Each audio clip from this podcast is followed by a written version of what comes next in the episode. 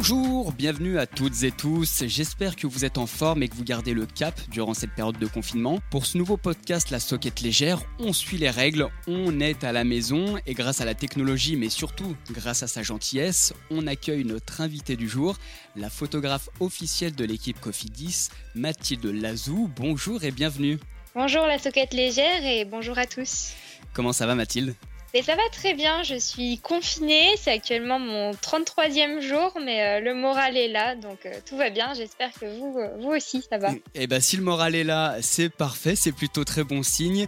On est avec toi Mathilde pendant à peu près 30 minutes et on va se pencher sur ton activité de photographe et sur la communication d'une équipe professionnelle de cyclisme. Alors pour ceux qui découvriraient, Mathilde Lazou, tu es une femme multicarte dans le monde du sport photographie, community management, journalisme, prise d'antenne ou encore traductrice. On te connaît beaucoup euh, en tant que photographe officiel de l'équipe Cofidis, mais ce serait omettre également ton implication dans le tennis, le golf ou encore le rugby, voire même l'athlétisme. D'ailleurs, l'athlétisme que tu pratiques tout au long de l'année, notamment, euh, notamment des crosses. En gros, si vous avez une question liée à la communication sportive, vous savez qui contacter.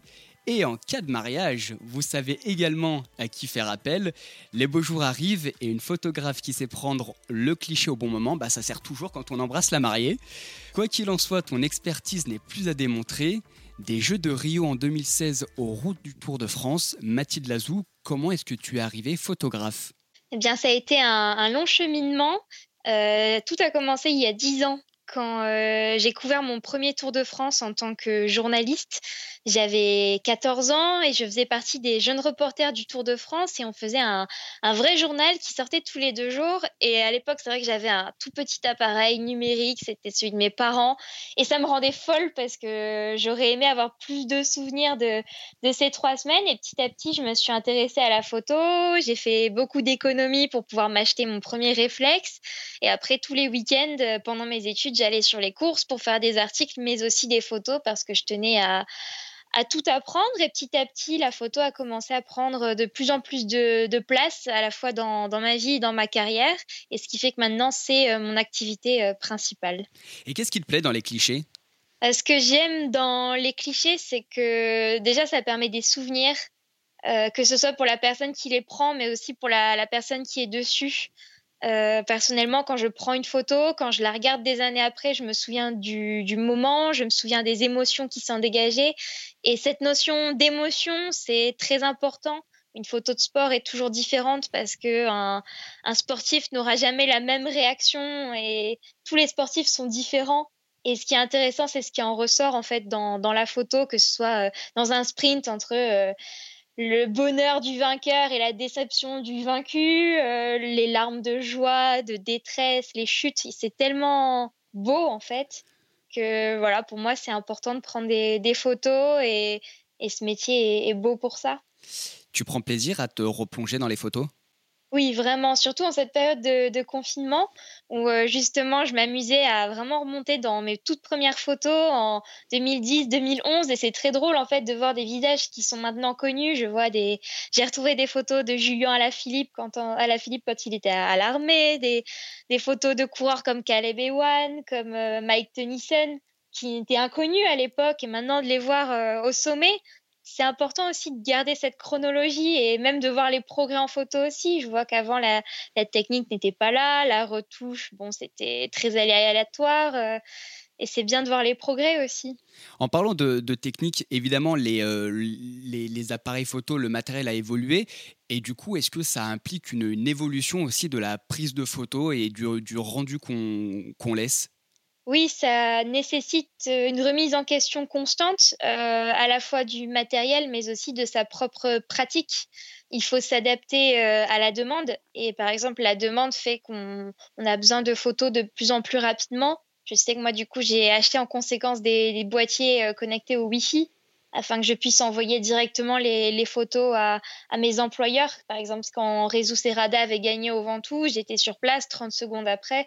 Euh, les réseaux sociaux de Cofidis pouvaient publier la photo de la victoire de Réseau parce que j'avais pu leur envoyer en direct. Ce sont des facteurs comme ça qui sont à prendre en compte. Évidemment, il faut savoir être efficace Et après, il faut toujours quand même garder une part euh, d'artistique pour proposer vraiment des photos différentes. Tu parlais d'innovation, tu évoquais à la Philippe des photos de Caleb One il y a une dizaine d'années. Euh, j'imagine que ta euh, technique, ou en tous les cas tes prises de photos, tes clichés, ils ont, il y a eu de l'innovation, ça a un petit peu évolué, on n'a pas le même angle ou le même regard? Non, exactement. C'est vrai que c'est, c'est assez drôle à voir. J'ai jamais pris de cours de photo. C'est vrai que j'ai fait une école de journalisme, donc euh, j'ai tout appris sur le tas et j'ai travaillé euh, mon œil. C'est ce qui est important quand on est photographe, c'est vraiment le regard qu'on porte sur les choses et essayer de le traduire en photo, ce qui est assez difficile. Et j'espère y, arriver un petit peu. Euh, moi qui suis hypersensible, je fais très très attention aux émotions des coureurs et, autres. Et je vois que il y a quelques années, c'était moins le cas. Je me concentrais vraiment sur les gestes très simples, la victoire, le sprint, voilà, tout ce qui est un peu banal, entre guillemets. Maintenant, je fais plus attention à rentrer dans les détails. Je préfère prendre des photos de briefing que des photos d'arrivée. Et c'est ça qui est bien, c'est une perception qui a totalement évolué au fil des années. Et je pense qu'après, chaque photographe a la même euh, vision des choses. On évolue tous en fonction des, coureurs qu'on est amené à rencontrer, des courses qu'on est amené à faire, et, c'est passionnant. Le cyclisme est un sport magnifique euh, de par les paysages qu'il traverse, de par les situations parfois dramatiques, parfois magnifiques. Il y a une dramaturgie exceptionnelle qui s'écrit au fil des courses et au fil des jours sur le Tour de France, par exemple. Et ce sont ces émotions qu'on aime vivre, qu'on soit, spectateur, qu'on soit journaliste, qu'on soit photographe.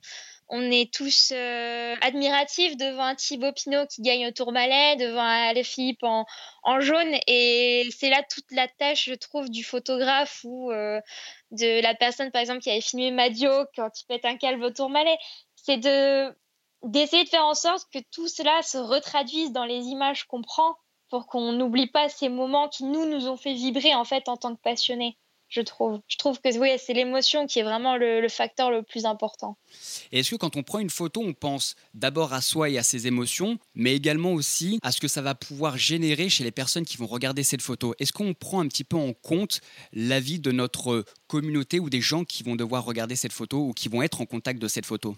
Euh, je pense que c'est très intuitif en fait. Souvent, on doit se focaliser sur les, détails et tout va très vite. Une arrivée, ça dure 5 euh, secondes. Les détails qui vont nous marquer, nous, ce sont des détails peut-être que d'autres n'auraient pas vus parce qu'ils ont une autre vision des choses, ils ont une autre sensibilité. Mais eux, ils vont prendre en photo d'autres euh, facettes que nous, on on va pas forcément comprendre au début et c'est là que c'est intéressant. Donc oui, on essaye de, de s'adapter, mais on, quand on est face à une situation, par exemple un coureur à terre qui est, déçu, qui pleure, c'est vrai que j'ai toujours du mal à, à, prendre la photo parce que moi, je suis touchée de voir quelqu'un comme ça. Donc, il y en a qui vont se rapprocher au maximum du coureur, essayer de le prendre vraiment. Moi, je vais plutôt m'éloigner, prendre 5 euh, à 6 mètres de recul pour pas qu'il me voit prendre la photo. Et pour par respect, en fait, tout simplement. Mais c'est moi, ma vision des choses, je pense que certains ne la partagent pas et ils ont raison aussi puisqu'ils ils, visualisent la chose autrement. Et c'est pareil pour une chute. Certains vont moins avoir de scrupules à suivre le coureur et vraiment tout prendre en photo. Moi, par exemple, je vais essayer de le faire de plus loin, encore une fois, vraiment essayer de, de rentrer dans l'intimité, mais en même temps, c'est quand même un sujet un peu compliqué, alors je reste euh, loin. Mais c'est tout. À chaque fois, c'est un jeu, en fait, qu'il faut sans cesse adapter. Mais c'est super intéressant parce que cette question de la, de la pudeur et de la, de la distance avec euh, soit la chute ou l'abandon, on se pose toujours la question oh là là, mais le photographe, il se jette tout de suite dessus. Et c'est vrai que chaque année, notamment sur le Tour de France, on a des fois ces, ces, euh, ces questions oh là là, il a mal, mais en fait, tout le monde va le, va le prendre en photo à, à un mètre de lui. C'est vrai qu'on a souvent cette, euh, cette question et ces réactions au mois de juillet notamment. Oui, c'est ça. C'est vrai qu'après, il faut prendre la photo parce que ce sont des moments importants, surtout quand ça concerne les, grandes stars du peloton, parce que ce sont des photos qui vont servir pour les médias, qui vont rester dans, l'histoire du tour. Mais moi, personnellement, c'est vrai que j'ai toujours un peu de mal, surtout si le coureur, je l'apprécie ou je le connais un peu personnellement je vais toujours avoir un réflexe au début du, de voir, attendre voir si ça va quand même avant de prendre, oui, un ou deux clichés, mais pas plus. Donc, euh, faut pas avoir droit à l'erreur, mais j'essaye quand même de, oui, de rester un peu euh, à l'écart et de prendre, ouais, de loin. Éviter de le gêner parce que là, il a autre chose à faire que de, que d'avoir 50 photographes au-dessus de lui à ce moment-là. Et en tant que photographe, comment est-ce qu'on arrive à se renouveler, à toujours trouver un petit peu l'inspiration? Ce qui est génial en fait dans le monde du sport et surtout dans le monde du vélo, c'est que certes, ce sont les mêmes courses tous les, tous les ans, bon sauf cette année parce que la situation est un peu exceptionnelle, mais euh, chaque situation est différente. Ce ne sont jamais les mêmes coureurs, il n'y a jamais le même contexte. Euh, les spectateurs sont différents sur le bord des routes. Il y a toujours une histoire différente, une trame différente à, à raconter et il faut le prendre en compte. Un briefing, euh, même si ça peut paraître répétitif, ce n'est jamais le même parce que les coureurs ne vont pas interagir de la même manière, les directeurs sportifs aussi, et il en ressort toujours des, des situations passionnantes en fait. Donc c'est vrai que oui, les gens vus de loin peuvent me dire mais attends, mais ça fait cinq ans que tu fais le tour, euh, c'est pas lassant à un moment donné. Et au final, j'ai envie de leur dire non, c'est c'est une histoire qui nous embarque tous les ans et qui change tous les jours, tous les ans, toutes les éditions. Et le jour, par contre, où je trouverai ça lassant, je m'en irai tout simplement euh, faire d'autres challenges. En quelque sorte aussi la connaissance du sport, donc la connaissance un petit peu accrue du vélo, euh, de ses détails, de son fonctionnement, ça aide à trouver l'inspiration et à sans cesse innover dans ses photos. Personnellement, je connais très très bien le monde du vélo, donc c'est vrai que je vais avoir euh, une attention particulière sur certains détails qui échapperaient peut-être à des gens qui ne connaissent pas du tout euh, ce milieu. Mais pour avoir, par exemple, euh, commencé dans le monde du golf sans rien y connaître, et pour avoir fait pour premier événement la Ryder Cup, donc avec Tiger Woods et autres, je connaissais absolument rien, mais j'ai pris des clichés. Et c'est vrai qu'aussi, le fait de rien y connaître fait qu'on va peut-être avoir des photos que les spécialistes n'auraient pas pensé à faire parce qu'on n'a pas le recul suffisant parfois. Il nous manque ce recul-là et c'est pour ça que je disais tout à l'heure qu'il faut sans cesse se remettre en question en fait. Ne pas oublier que certains, quand ils vont voir la photo ou les vidéos, ils ne connaissent pas le milieu autant que nous, ils ne connaissent pas les coureurs euh, aussi bien que nous et c'est là aussi la difficulté du métier. Mathilde, si on se projette en course, qu'est-ce que tu vas photographier? Est-ce que tu as des objectifs? Est-ce que tu reconnais un petit peu le parcours? Est-ce que tu as des points clés à, montrer? Raconte-nous un petit peu ta journée sur une course. Bah, ça dépend vraiment des, courses, mais la, la, journée type, entre guillemets, c'est que quand je suis avec l'équipe Cofidis, je me réveille en même temps que le staff. On va petit déjeuner ensemble et après, les assistants vont préparer les bidons, les mécanos, les vélos. Et moi, pendant ce temps-là, je les prends en photo parce que le staff est tout aussi important que les coureurs. On a tendance à, oublier ces hommes et femmes de l'ombre, mais sans eux, l'équipe ne marcherait pas et ne tournerait pas aussi bien. Donc, je les prends en photo et ensuite, j'attends que les, coureurs arrivent. Généralement, je vais dans le bus avec eux jusqu'au départ et je reste dans le bus pendant le briefing parce que ce sont des moments importants qu'il faut photographier et souvent la concentration, la préparation, ce sont des moments assez clés. Ensuite, il vient la, signature. Donc là, pareil, je les, je les suis. Donc souvent, je dois piquer des, des, petits sprints de 400 ou 500 mètres pour les suivre à vélo parce que ils vont plus vite que moi. Mais c'est assez drôle. Il faut essayer de capter les moments d'interaction avec le public quand ils signent des autographes, des selfies, euh, les moments aussi où ils rigolent un peu avec le staff. Ce sont des moments importants. Et après, ça dépend vraiment de, de l'étape. Effectivement, je, je repère souvent sur le roadbook les les étapes où je peux aller dans la voiture du directeur sportif, celles où je vais plutôt aller avec le staff euh, faire des coupes afin de les avoir plusieurs fois, et celles où c'est vraiment compliqué et je préfère assurer, donc je vais directement à, l'arrivée. Donc il y a tout ça qui est vraiment important à prendre en compte. Donc voilà, chaque journée est différente en fonction du, parcours, bien évidemment. Alors encore une fois, c'est une moyenne. Tu fais combien de photos par course et combien de temps tu mets pour dérocher à la fin? Alors en moyenne, je fais entre 400 à 500 photos par jour. Et euh, je suis assez efficace dans, dans le post-traitement. Euh, je mets en moyenne entre une heure et demie à deux heures pour euh, traiter les photos parce qu'évidemment, il y a une grande sélection qui s'opère et au final, j'envoie entre 60 à 80 photos par jour. Mais effectivement, ça fait du coup de, de grosses journées et souvent pendant l'envoi, je vais prendre en photo euh, les massages ou les mécaniciens qui euh, vont nettoyer les vélos dans la nuit. Et voilà, ça fait aussi des, moments importants de l'équipe et euh, j'en profite pour le faire. C'est plus efficace. Donc, c'est-à-dire que l'équipe Cofidis, après chaque épreuve où tu es présente avec eux, dispose environ 60, 70, voire 80 photos. Oui, exactement, parce qu'après, souvent les, réseaux sociaux ou la partie communication de l'équipe s'en sert pour les, communiqués de presse, pour les réseaux sociaux raconter euh, l'étape du jour. Mais toutes ces photos qu'on prend, euh, Pauline et moi, puisqu'on est deux photographes, ça sert toute l'année. Ça sert euh, pour les sponsors, ça sert pour présenter les coureurs, ça sert pour les médias également.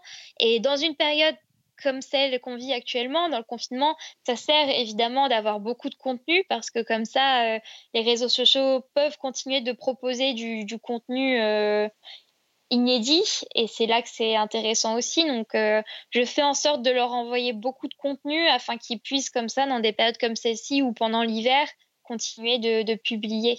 Et c'est là que c'est intéressant et ouais, il faut être efficace.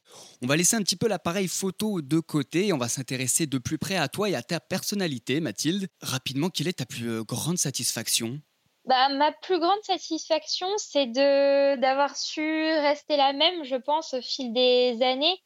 Euh, j'ai eu la chance de couvrir beaucoup d'événements très jeunes.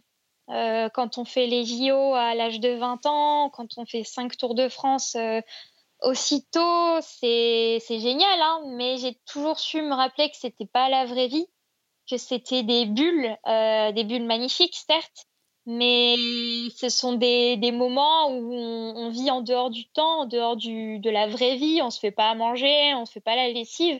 Et souvent, quand les journalistes me demandaient la question euh, qu'est-ce que tu as hâte de faire quand tu repars du tour, je disais très bêtement bah, j'ai hâte de, de faire mon linge et de me faire euh, des coquillettes. Et ils me regardaient, ils hallucinaient parce qu'ils s'attendent tous à ce que je réponde bah, j'ai hâte de repartir sur un autre événement. Mais non, c'est génial de faire tout ça, mais il faut se rendre compte que c'est pas c'est pas la vraie vie. Et je pense que c'est ça ma plus grande satisfaction.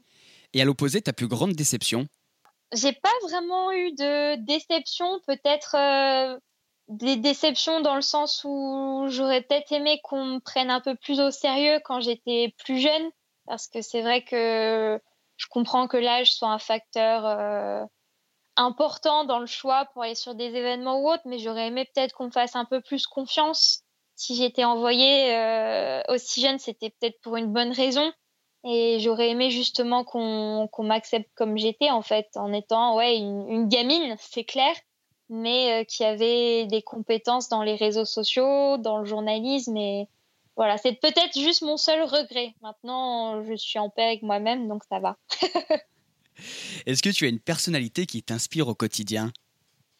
Euh, C'est vrai que le fait de côtoyer des sportifs de haut niveau euh, presque au quotidien, c'est inspirant.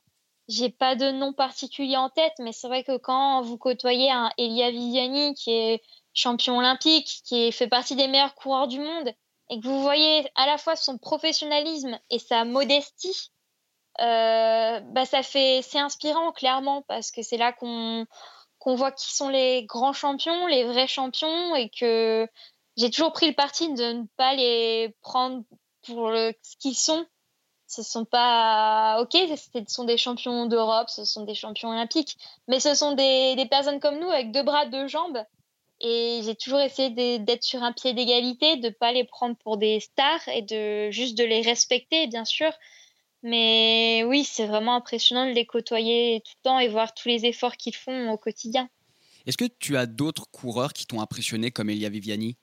Euh, oui, évidemment. C'est vrai que moi, j'habite Aix-les-Bains et je suis très proche de, de coureurs comme Benoît Cosnefroy, comme Aurélien Paré-Peintre, des jeunes coureurs euh, que j'ai côtoyé chez les amateurs également. Donc le fait de les voir grandir, euh, ça fait toujours plaisir et surtout ils, restent les mêmes. Euh, ils n'ont pas que le vélo dans la vie, mais ça ne les empêche pas de performer et vraiment de progresser. Et je leur souhaite vraiment de continuer dans cette lancée parce qu'ils devraient faire une carrière de dingue.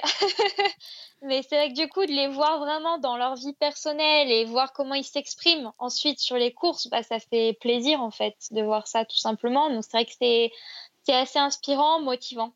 Dans une de nos émissions dernièrement, on avait fait euh, une partie complète avec euh, le journaliste Nicolas Pertuis. On abordait les progrès et les perspectives de euh, Benoît Cosnefroy, notamment. Donc c'est très intéressant qu'on fasse de nouveau référence à lui. Et pour terminer, Mathilde, ton talent caché, ce serait lequel? Alors, mon talent caché, oh, je crois que j'en ai deux. euh, je sais très bien faire les tiramisu.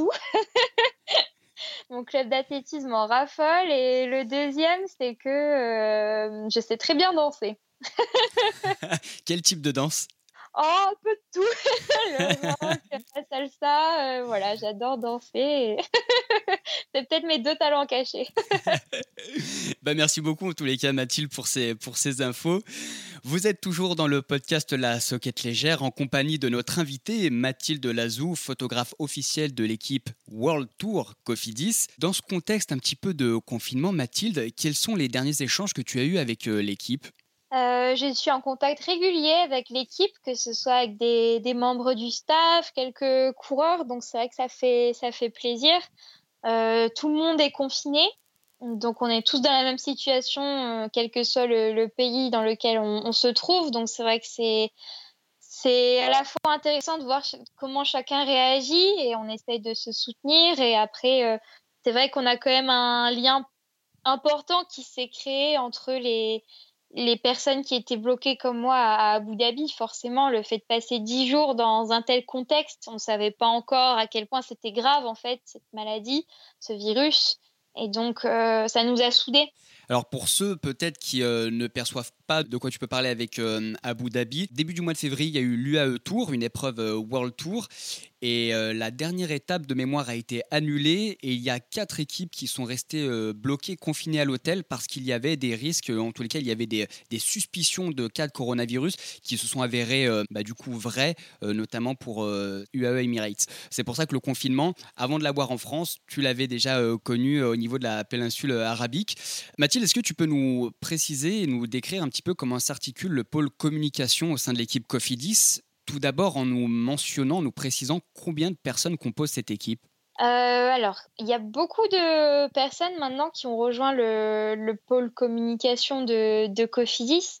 Euh, c'est vrai qu'il y a d'abord deux attachés de presse qui sont Antoine Grenapin et Delphine Gallet. Antoine est plus souvent sur, euh, sur le terrain que, que, Delphine, qui essaye elle plutôt de discuter avec les médias qui ne sont pas forcément sportifs de base. Et du coup, c'est intéressant de ramener un, autre public. Ça nous tient vraiment à, cœur de le faire. Nous avons ensuite un Florent Paulain qui, lui, est rattaché directement au, sponsor, mais qui, du coup, euh, gère, manage toute la partie communication, réseaux sociaux, attaché de presse. C'est vraiment. Euh, moi, c'est mon référent personnellement et c'est vraiment auprès de lui. Euh, je me renseigne pour mon programme de course, pour les consignes aussi, qu'est-ce qu'il faut prendre en photo. Et c'est lui qui chapeaute toute la partie euh, bah, GIF, réseaux sociaux. Et ensuite, nous travaillons avec euh, une entreprise qui s'appelle euh, Web Stratégie, qui est basée à Bordeaux et qui s'occupe des réseaux sociaux de, bah, du Team Cofidis, mais aussi d'autres événements sportifs ou marques sportives. Donc, c'est intéressant de voir comment est-ce qu'ils font, puisqu'ils travaillent par exemple également dans la voile. Donc, c'est bien de faire des, des comparaisons. Donc, voilà, on est une petite équipe, mais euh, qui fonctionne bien. On est bien organisé et ça fait maintenant quelques années qu'on travaille tous ensemble. Donc c'est intéressant euh, de voir comment chaque année on essaie de remettre en question euh, notre pratique sur les réseaux, en photo. En photo, on est deux. Il y a également Pauline Ballet qui est également photographe pour, pour ASO et, et qui est très connue dans le monde du vélo. Oui, nous sommes en moyenne entre 7 à 8 personnes en communication. Comment est-ce que vous travaillez ensemble? Est-ce que vous installez un petit peu des processus pour fluidifier les infos, les communications? Oui, exactement. Euh, on a créé un groupe WhatsApp. Dans mon cas, personnellement, pour les, photos, où c'est vrai que du coup, généralement, les, les gens qui gèrent les réseaux sociaux se déplacent, mais pour les plus grosses courses, par exemple Paris-Roubaix, vu que c'est proche de Lille, mais aussi le Tour de France, forcément. Enfin, vraiment les, très grandes courses. Et c'est vrai que du coup, quand moi ou Pauline, on se retrouve sur place euh, sur des courses euh, peut-être moins importantes, entre guillemets, euh, on leur envoie des photos prises au portable, on leur envoie des informations aussi que nous, on a sur place, mais que forcément, ils auraient mis plus de temps à avoir. Euh, donc on se vraiment on essaye de communiquer au maximum euh, grâce à ce groupe WhatsApp et c'est surtout comme ça que ça fonctionne. Alors tu évoquais une équipe de 6, 7, 8 personnes voilà, au pôle communication. Est-ce qu'il y a une, consigne ou des, un fonctionnement particulier pour respecter la ligne éditoriale de la communication de l'équipe pour qu'elle reste cohérente sur l'ensemble des supports et des, et des, réseaux de diffusion? Oui, il y a trois mots d'ordre euh, vraiment au sein de la communication de Cofidis qui sont sympas, moderne et conquérant. Ce sont vraiment trois mots qui vont rythmer toutes les actions faites sur les réseaux sociaux et dans vraiment ce travail de, communication. Et on va également essayer de proposer des contenus qui vont intéresser les purs fans de vélo, mais qui vont aussi cibler le grand public. Essayer vraiment de toucher le plus de personnes possible et de les faire, leur faire aimer le vélo. La ligne éditoriale de, de Cofidis, on veut vraiment essayer de, oui, d'être sympathique, comme avec les gifs, avec euh, les petites blagues, un ton assez léger sur les, les réseaux. On est moderne parce qu'on s'adapte évidemment euh, à chaque situation. Euh, là, je vois par exemple que sur les réseaux, vous pouvez retrouver des, des, des, des, calculs, euh, des choses pour aider les, les, élèves actuellement qui, sont, qui ne sont pas à l'école. Voilà, on s'adapte et conquérant parce que oui, il faut pas oublier qu'on est quand même une équipe sportive et qu'on on veut la victoire forcément dans n'importe quelle course. Euh, seule la victoire est belle, comme on dit. Donc on essaie de garder aussi cet état d'esprit-là. C'est important évidemment de le montrer. Alors la ligne éditoriale de Cofidis, donc tu l'as, tu cité, tu l'as mentionné, on parle d'une communication moderne basée sur la, sympathie, la proximité avec les coureurs, euh, le fait d'être conquérant, euh, tout cela j'imagine dans le but de maximiser la passion euh, cycliste en quelque sorte, que ce soit auprès des fans, mais comme tu le précises également, vers un public pas forcément avec une appétence vélo. Oui, exactement. la particularité du cyclisme, c'est que chaque équipe a sa base de supporters euh, des fan clubs, des, des gens qu'on retrouve sur toutes les courses et c'est génial de les voir. Mais après, pendant trois semaines, chaque année, il y a un événement qui surplombe tout et qui permet souvent d'avoir un autre public, c'est forcément le Tour de France. Euh, et le but, c'est vraiment d'attirer ce grand public, euh, pas que pendant le Tour de France. Donc c'est un vrai challenge et que chaque équipe essaye d'avoir, je pense, essaye de, réussir. Nous, notre pari, bah ouais, c'est de faire euh, les gifs, par exemple, chaque année. Et c'est vrai que c'est très drôle de voir, par exemple, des stars de télé-réalité sur les réseaux sociaux reprendre des gifs euh, de nos coureurs. Voilà, c'est là qu'on se dit, ah, c'est marrant, ça fait une petite pub en plus. Je pense que eux, en, en mettant ça sur Instagram ou Snapchat, ils se rendent pas du tout compte de ce qu'ils font et qu'ils ont pris un gif d'une équipe de vélo. Mais quand même, on se dit, bah, c'est bien, ça veut dire que ça marche. Alors on va revenir un tout petit peu plus tard dans la prochaine rubrique sur, euh, sur les gifs. Juste quelques données et quelques chiffres pour nos auditeurs et auditrices. Cofidis, à date, c'est à peu près 3000 membres sur Strava, environ 75 000 followers, que ce soit sur Instagram et sur Twitter, et plus de 100 000 personnes euh, qui vous suivent sur la page Facebook. Euh, tout, un petit peu la ligne éditoriale et tout ce qu'on a décrit, la structuration du pôle communication. Est-ce que, Mathilde, selon toi, c'est une structuration qui est euh, commune et qui existe aussi dans les autres équipes françaises du World Tour? Oui, on a pu voir que ces dernières années, chaque équipe a pris conscience que la communication était désormais primordiale euh, pour pouvoir faire parler de soi et pour pouvoir garder cette bonne image auprès du, du public. Donc chaque équipe s'est renforcée. On, désormais, tout le monde presque a un photographe ou un vidéaste, un ou plusieurs attachés de presse, a des responsables réseaux sociaux. Et c'est vrai que c'est, mine de rien, ça devient très important parce que, et encore une fois, on le voit aujourd'hui, le lien qui s'opère sans les courses, ça reste grâce à, la communication. Et c'est, on continue d'avoir des, des, supporters, on continue d'avoir du monde qui nous suit parce qu'on propose un, un, contenu, on essaye de proposer un contenu léger. Et c'est ce qui compte, je trouve. C'est vrai que dans des situations assez extrêmes comme celle-ci, on se rend compte vraiment de leur importance. Mathilde Azou, j'ai trois idées reçues à te partager et c'est à toi de me dire ce qu'il en est réellement. Voici la rubrique Le vrai du faux. Le vrai du faux. Vrai ou faux, Mathilde, une période exceptionnelle comme celle que nous vivons avec le, le, confinement, ça pousse impérativement les marques qui sont impliquées dans le cyclisme à communiquer autrement que sur les courses de vélo Totalement, c'est vrai qu'il faut euh, essayer de trouver une autre manière de faire parler de soi, surtout que vu qu'il n'y a pas de course, il n'y a pas de visibilité pour euh, les sponsors, les sponsors qui, restent fidèles depuis de nombreuses années pour euh, les équipes françaises, et c'est vrai qu'il faut essayer quand même de, les mettre en avant, de continuer de faire parler de soi, mais d'une façon positive, tout en montrant l'exemple. On reste chez soi, mais on garde le moral, et je pense que toutes les équipes de françaises en ont compris l'enjeu et proposent des, des contenus tous différents. Mais oui, c'est vrai. Vrai ou faux, les photos et vidéos sont au cœur de la communication actuelle pour une équipe cycliste Vrai. Forcément, c'est important parce que c'est que ce soit dans un journal ou sur un réseau social, la première chose qui va attirer notre attention, c'est pas un titre, c'est pas une légende, c'est la photo ou la vidéo qui va être partagée. Donc forcément, c'est un contenu qui est extrêmement important, surtout de nos jours euh, où la visibilité est de plus en plus euh, cruciale. C'est un enjeu vraiment qui est devenu euh, très important. Donc vrai. Et enfin, vrai ou faux, pendant que Movistar fait une série de 6 épisodes avec Netflix, Cofidis produit des gifs sur les réseaux sociaux. Vrai, j'espère que vous les aimez parce que franchement, on a beaucoup ri en les faisant. Ce sont déjà des journées importantes parce qu'on rigole et ça permet une vraie cohésion. Et ensuite, toute l'année, ça permet de proposer du contenu qui change, qui est assez drôle. Et euh, on prend plaisir à tourner ces gifs et j'espère que vous prenez plaisir à, les utiliser. Alors, et, ce qui est drôle, c'est que ma phrase n'était absolument pas sarcastique parce qu'il faut savoir que euh, vous avez produit à peu près 500 euh, gifs qui sont vus environ 400 millions de fois par an.